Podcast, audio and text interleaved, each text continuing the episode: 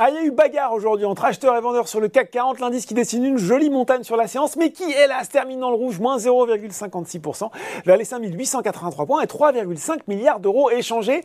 Aux États-Unis, c'est mieux orienté. Les investisseurs ont notamment apprécié la baisse des inscriptions hebdomadaires au chômage à 229 000, alors que le patron de la Fed, Jérôme Powell, il a reconnu hier devant le Sénat qu'une récession était, je cite, certainement une possibilité. À 17h45, le Dow Jones grimpe en tout cas de 0,3% vers les 30 567 points et le Nasdaq progresse lui de 1, 3% vers les 11 201 points. Allez, on regarde les valeurs en progression à Paris et c'est Valneva qui a reçu sa dose de hausse aujourd'hui parce que ça y est, bah oui, la biotech française a enfin reçu le feu vert des autorités de santé européennes qui ont recommandé une autorisation de mise sur le marché en Europe de son candidat vaccin contre le Covid-19.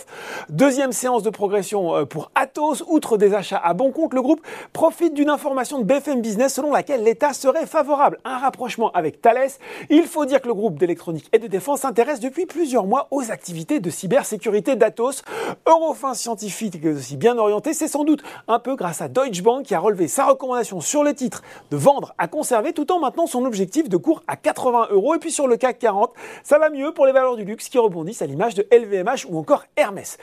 Côté baisse, eh bien Air France KLM a à nouveau du plomb dans l'aile et se rapproche dangereusement du seuil de 1 euro. Idem, situation qui reste compliquée pour Elior et Forestia, l'équipementier automobile qui annonçait hier hein, le succès de son augmentation de capital de 705 millions d'euros, 7,6,65%. Enfin, sur le CAC 40, ce sont les banques qui ont été attaquées à l'image de Société Générale, BNP Paribas, Michelin et Publicis Group complètent le tableau.